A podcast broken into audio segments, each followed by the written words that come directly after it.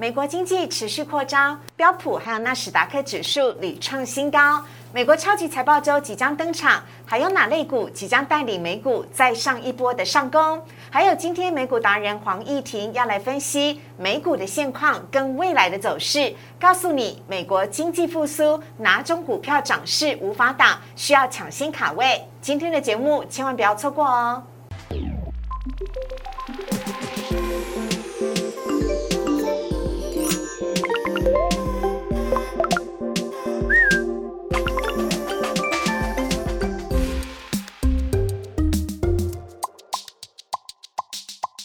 股市人炒店标股在里面，大家好，我是主持人施伟。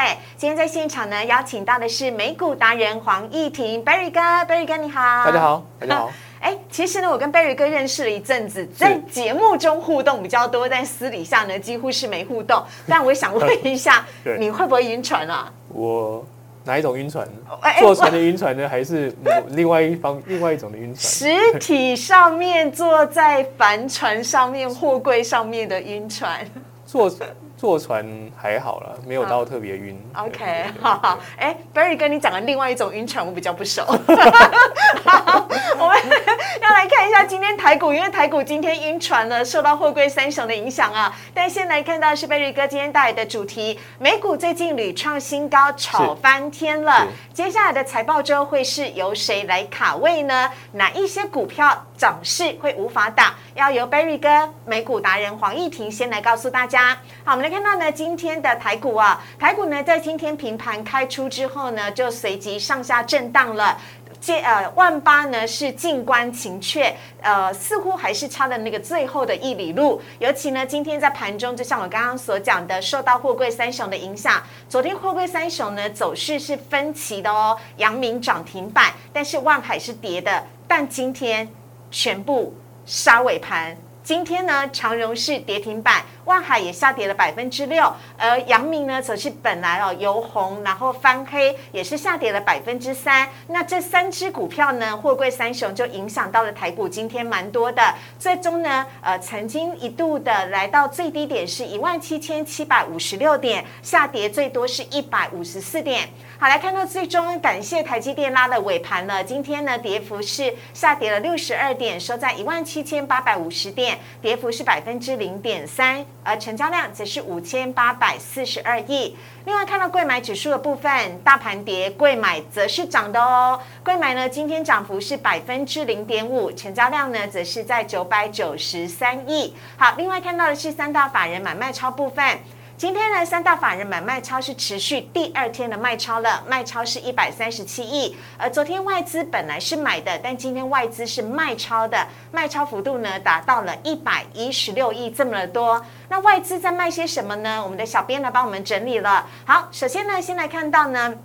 呃，今天呢，外资的买卖超部分呢，买超呢是荣成、开发金、联电以及一拳，但卖超的第一名，哎呀，怎么会是昨天公布获利很好的阳明呢？还有元大金、中钢跟群创。另外，呃，今天呃看到的是投信的部分，投信买卖超的第一名呢是买超是奇力新、全新、台波、同心店跟金相店，卖超部分也是航运股，跟外资一模一样。第一名是长荣，第二名华邦店，第三名联电，第四名也是航运股阳明，还有呢没有列入在当中啊，但是呢也是今天投信卖超的万海。好，看到这边呢要来请教一下 Berry 哥了。是。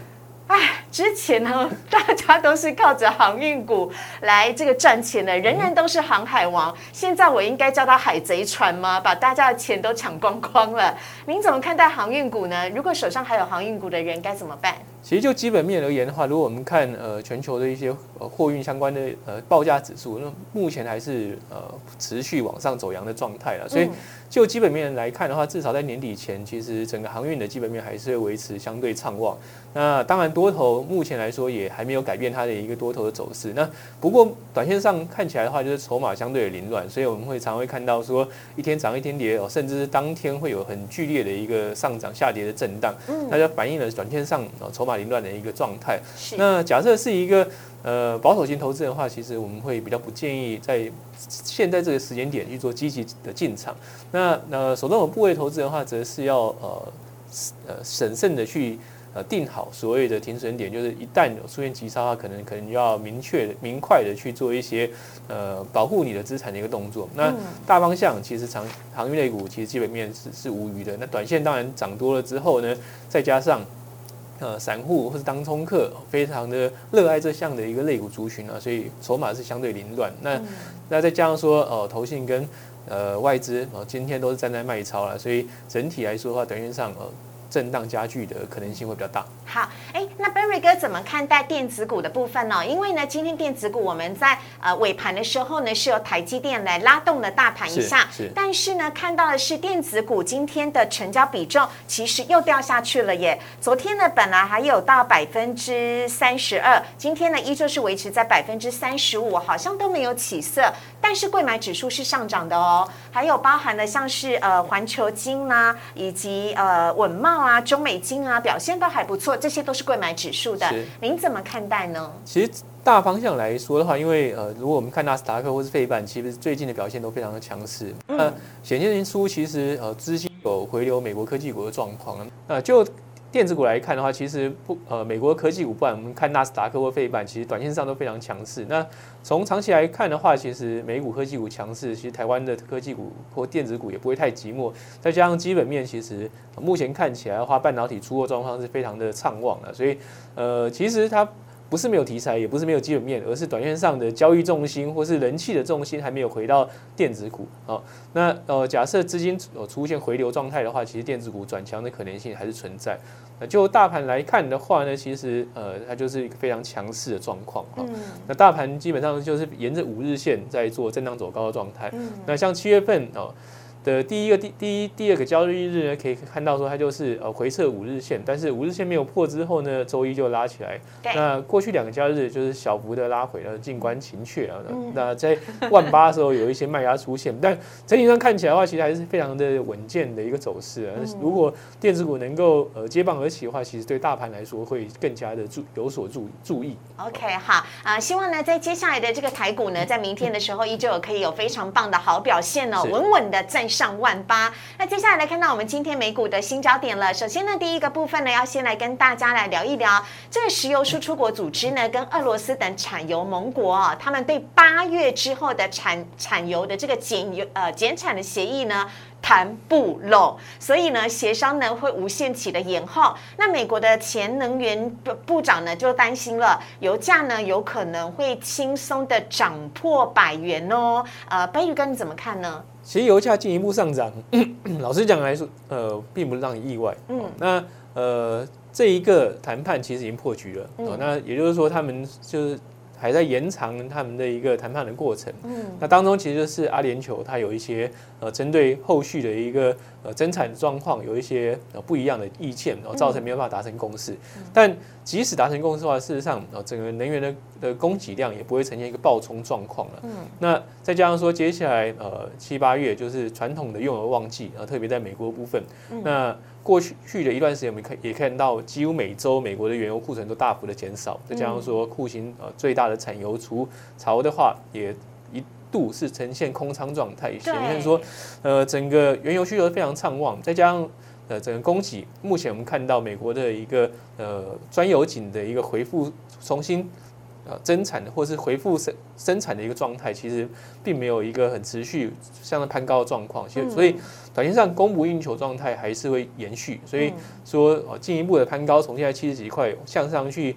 朝七十五块甚至八十块挺进，应该在今年夏天就会看到。好，可是呢，Berry 哥看到这边呢，呃，这个刚刚呢，小编呢有在问哦，如果我们的油价真的一直往上涨的话，那这样子对于台股而言会有哪一些的影响？会不会有一些受惠股或哪些股价会受影响呢？就过往经验来说的话，其实油价呃短线冲高的时候，其实对呃台湾的一些说话类股哦上游说话类股其实都会有正面的注意。那呃，或者是例如像炼油的呃台塑化，其实都会有所正面的帮助。那当然这是从过去的经验来看了。那希望说呃这一次如果呃油价持续走高的话，对这些呃人气能够回流这些呃塑化或者是石化的类股。那。大致上来说，它过往经验是如此。OK，好，我们来看到下一个新闻，要跟大家来分享的，就是半导体产业协会公布了二零二一年五月哦，全球半导体的销售额呢是四百三十六亿美元，跟之前呢同期相比呢，销售额是增加了百分之二十六点二，而跟前一个月相比呢，也增加了百分之四点一。哎，这是一个好消息耶，尤其对台湾是好消息吧？对半导体业类股来说，它其实就证实了，其实半导体的基本面完全没有任何的质疑的的部分啊。那那六月份啊，其实上市公司也陆续在公布呃六月份营收，其实。六月份营收，如果我们看呃创新高的部分的话，其实半导体类股还是占着相当大的比重，显示说整个营运状况其实是非常的正面。那短线上，就如前面所说，它不是一个呃交易的重心，市场的重点还没放在这一块。嗯，那但是就基本面来说的话，其实它是毋庸置疑，呃，基本面相当的稳固。OK，好，这是跟大家呢分享的美股焦点。接下来呢，我们先稍微休息一下了，等会要来告诉你哦，超级财报周即将要来喽，哪一些股票涨势无法打，让美股达人黄义婷带你事先卡位。我们先进一段广告，请上网搜寻股市热炒店，按赞、订阅、分享，开启小铃铛。哪些股票会涨？哪些股票会跌？独家标股在哪里？股市热炒店告诉你。每次请到美股达人黄义婷来到节目当中呢，都带给我们美股最新的消息哦。我们赶快来看一下我们今天的主题，要来告诉大家，上次呢我们点阅率非常高，很多听众朋友都很有兴趣的美国超级财报周第二次的季报呢，又即将要登场了。在这之前，我们要先来事先布局跟卡位，有请我们的美股达人黄义婷先来告诉我们，现在美股的基本面还有哪一些重要的讯息来参考。其实就呃美股来看的话，短线上的确是非常非常强势。那就 S M P 五百来说的话，在呃过去这段时间基本上是连番创新高，那一度是连七创新高。那同时呢，其实美国的呃散户还是非常热情的。那散户 在六月份投入美股或美股相关 E T F 的金额，基本上是二零一四年以来的单月新高。那所以显现出信心非常的强劲强劲。那当然反映了几件事。第一个来说的话，呃。对于通膨的预期其实有所淡化，因为他们认为说，呃，联准会已经出手要干，可能要出手干预，所以，呃，通膨高涨状况的话，也许不会延续下去，所以原来压力消失，让常态值率走低，那推升的呃成长股跟科技股的表现。第二个来说的话，其实，在呃陆续解封之后呢，我们看到很多很正面的一些呃经济活动的讯息。那我们先来看下一章。好。那呃就就业市场来说的话，呃。六月份的一个就业数据，然后重新回到八十五万人。那这是在连续两个月不如预期之后呢，出现优于预期的状态。当然，很多人会鸡蛋里挑骨头了，认为说是美国失业率哦往上走扬。但美国失业率往上走扬，并不是因为呃就业人数的减少，而是因为原来不找工作的人回来找工作了。那所以。呃，他当然还没有找到工作，所以在这种情况之下的话，会让失业率攀升。但这不是因为就业状况哦突然解冻，而是呃更多的人愿意哦重新回来找工作。因为如果你不想找工作，是不会列在失业率的呃计算里面。哦。那下面呢，这是职缺数了，那职缺数就不断的攀高。那当然现在只有公布到呃前前月，那前前月部分的话是九百多个职缺。那预期今天晚上公布呃。五月份的数据的话，应该还是继续攀高。显然是说，哦，现在不是找不到工作，现在是事情找不到人来做。那所以接下来在夏天的时候，整个美国就业市场应该更加畅旺。那呃，制造业指数来说的话呢，虽然有所下滑，但是还是六十呃以上的一个高水位。显然说制造业的基本面无虞，但其实价格压力来说还是存在。就厂商啊，他们还是认为说整个进货价格的压力啊仍然是偏高。那所以。也就是成本会增加嘛，对不对？成本增加。那呃，如果能够顺利呃去转嫁的话，那当然就会造成呃消费的物价指数呃还是会有通膨压力存在。那所以这会跟呃，也就基本面的讯息其实跟市场的表现其实是有所落差。那当然这就需要之后呃一段时间的一个经济数据来验证市场跟到底是呃有没有呃过度反应，然后这样的一个预期心理。好的，所以呢，呃，这两张的图片呢，所传达出来的讯息呢，其实是有点相抵触的啦。但我们接下来还是会有美股达人呢黄义婷，呃，在未来的接下来来替我们好好的做解析。下面呢，我们要来看到是哦，最让我羡慕的一则新闻了。美国国庆日，大家都疯着出游，机场涌现人潮，而且呢，这人潮还超越二零一九年的水准呢。二零一九年指的是 COVID nineteen 还没之前还之前嘛，还没产生的时候。二零年是 COVID nineteen 呃拉档的时候，所以二零一九年是 COVID nineteen 爆发之前。那所以其实就呃国庆的假期出游的一个人数来看的话，哦，基本上已经回到呃疫情前的水准。那我们看下一张图就更清楚。好，那这张图呢，其实是呃美国呃。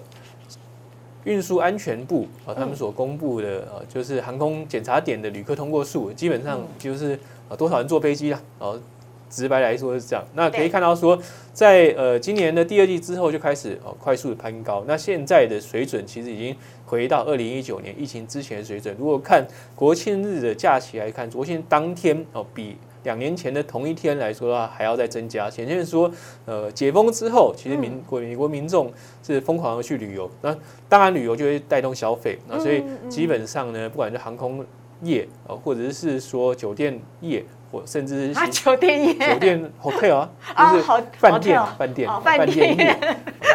讲清楚会吓到 饭店业，基本上呃都会受惠于这一波的一个旅游旺热潮，然后或者是其他一些呃因应旅游旅游所带动的一些消费，所以就基本面来看的话，其实解封之后啊这种之前被压抑住的一个消费动能就会开始爆发出来了，所以所以提到前面所提到的航空航空业啊或者是饭店业之外呢，其实像一些呃非必需消费品啊，其实呃接下来的一个呃。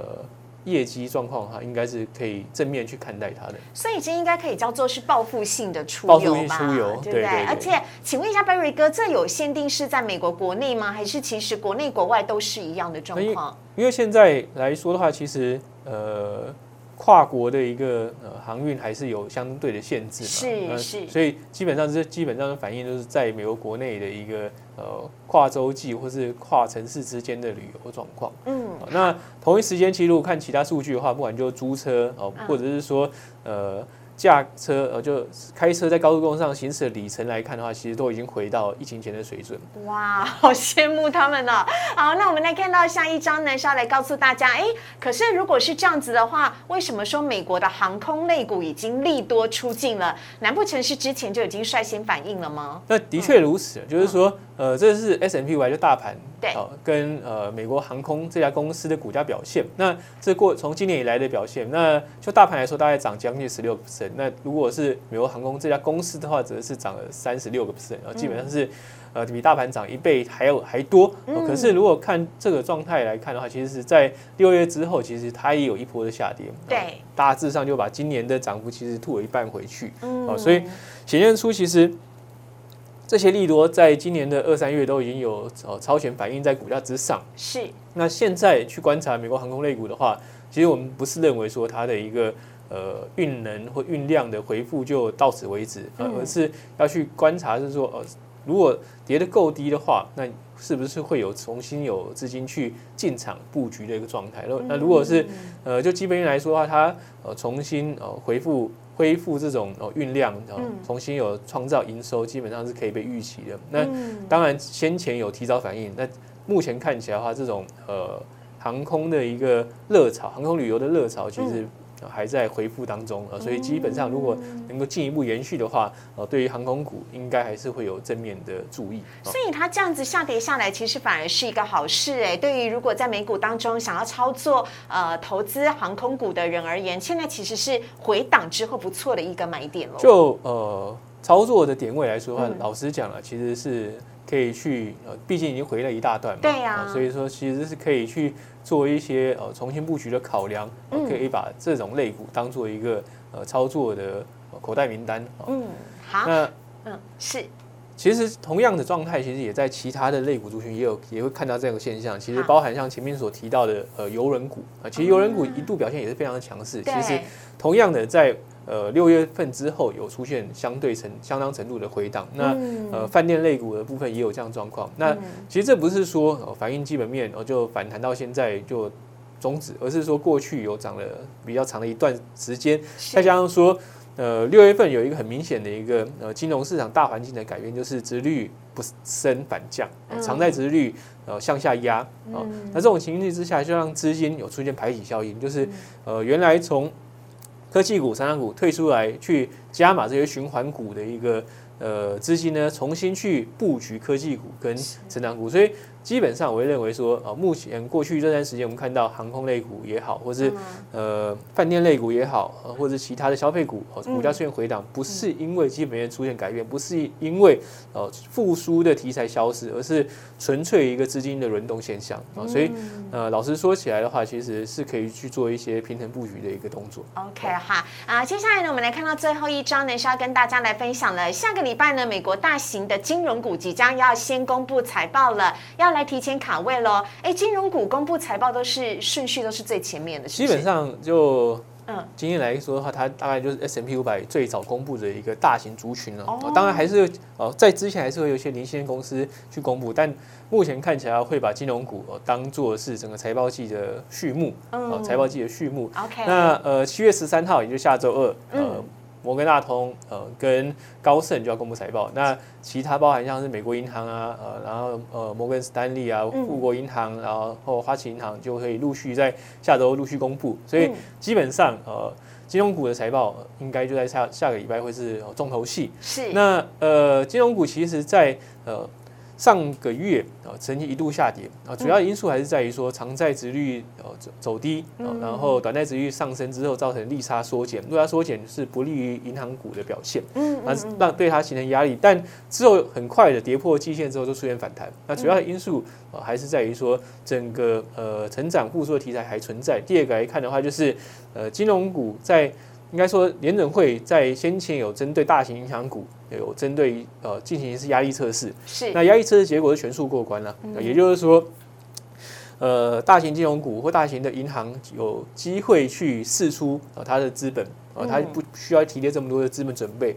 那这种情形之下的话，我们可以看到说，过去一段时间就大型金融股都呃宣布去加发股利，或者是去宣布买回库藏股。是那呃，在下个。呃，礼拜的这些财报公布的时候，那我们预期就是说，这些呃 CEO 或者 CFO，就是财务长或者是营运执行长，基本上呃有可能会针对他们的一个资本运用，或者说空出来这些资本要怎么去做资本返还那个动作，会可能会有一些更进一步的宣示。那这种情况之下的话，呃，通常对于股价表现都是相对有利。那呃，同一时间呢，其实就基本面来看的话了，那市场预期说呃。可美国的金融股第二季的平均获利可能会较去年同期成长一百趴，哇，很多哎，是非常亮眼的一个财报成绩单，而且是第二季哦，也就是即将公布的，对。但呃，需要去提防的就是说，呃，三四季啊，其实呃。获利的一个展望就没有这么亮眼，那当然会有积极效应啊，因为去年的第四季啊，股市已经涨一大段哦，所以去年第三、第四季，特别第四季的时候，其实金融股的获利表现就很好了，嗯，所以要在机器垫高之下的话，再去呃再创呃双位数的一个呃获利成长幅度，难度就加大啊，所以基本上呃。这些公布财报的同时，除了说去回顾第二季的表现之外，那我们预期啊，其实第二季的财报应该是非常的抢眼哦。那但是呃，三四季啊，他们怎么去看待啊？今年剩下的这下半年的一个呃营运状状况的话，其实也会是观察重点啊。但这呃。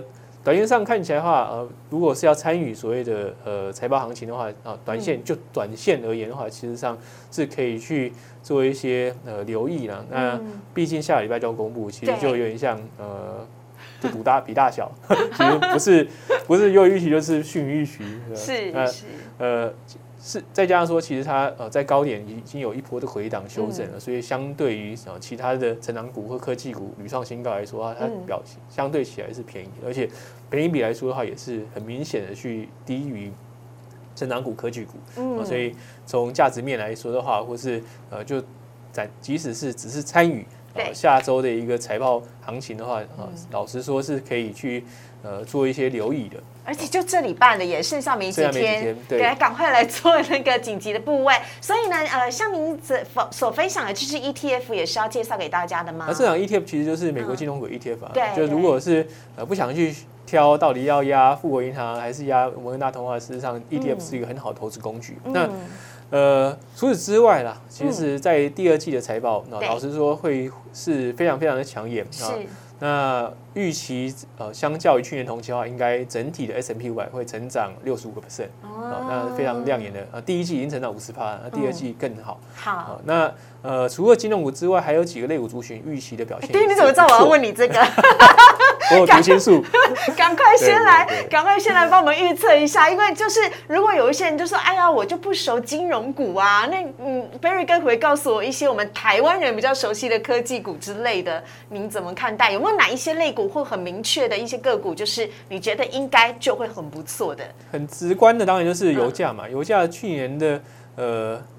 第二季的时候，一度是负油价出现，啊对一度非常的低，那现在已经已经七十几块了，嗯啊所以能源股的的获利表现一定会非常好。好再加上说六月份同样能源股也没有跟上油价的一个涨幅，所以相对起来的话，它并没有特别的贵，嗯。啊所以呃能能源股的一个获利状况应该是可以可以被预期。第二个就是跟循经济循环相息息相关的，啊，就工业股或是原油类股，那目前市场所看到的一个呃预期的获利状态，也都是基本上都是双位数的一个一个增长，甚至三位数的一个增长幅度了。所以嗯基本上如果从基本面去考量，或者是说从相对价值面考量的话，其实这些类股族群哦，跟着循环，跟着呃解封哦之后所带来一个呃正向的一个营运注引，那其实是。